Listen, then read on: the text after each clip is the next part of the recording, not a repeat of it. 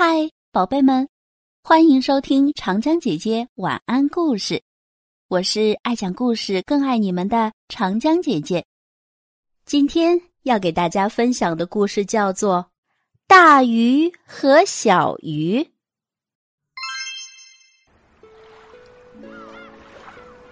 大海里有一群大鱼和一群小鱼，大鱼们身体大。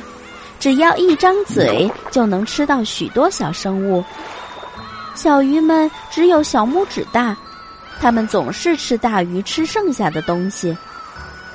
有一天，一群大鱼和一群小鱼在水草丛里相遇了。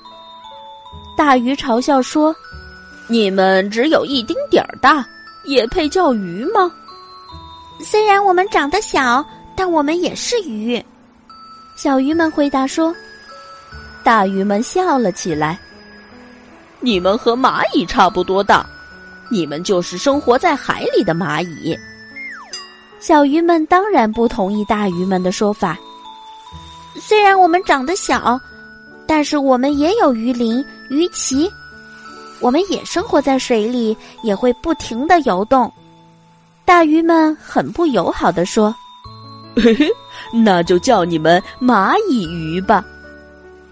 哼，我们不是蚂蚁鱼。小鱼们大声地说。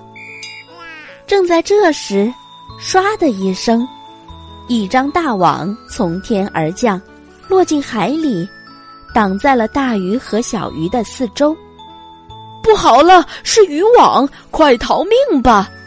一条大鱼大声叫着，大鱼们顿时。慌作一团，渔网越收越小，越收越紧，所有的大鱼和小鱼都挤在了一起，这可怎么办呀？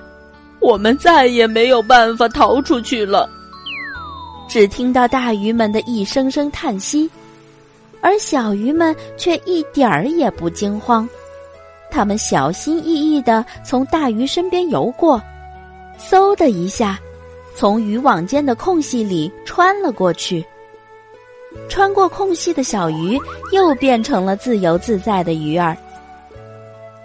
一分钟前还在不停笑话小鱼的大鱼们，这时却挤在渔网里，他们都在想着同一个问题：唉，如果我们也是一条小鱼该多好呀！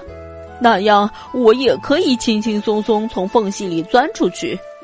自由自在的在大海里生活了，而现在，大鱼们只能等着被宰杀了。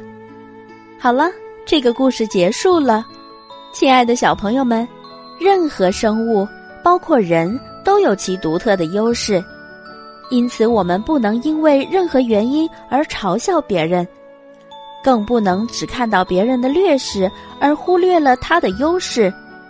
或许在某种情况下，劣势也会转化为优势的。好了，今天的故事时间就到这里结束了。我是长江姐姐，我们下期见。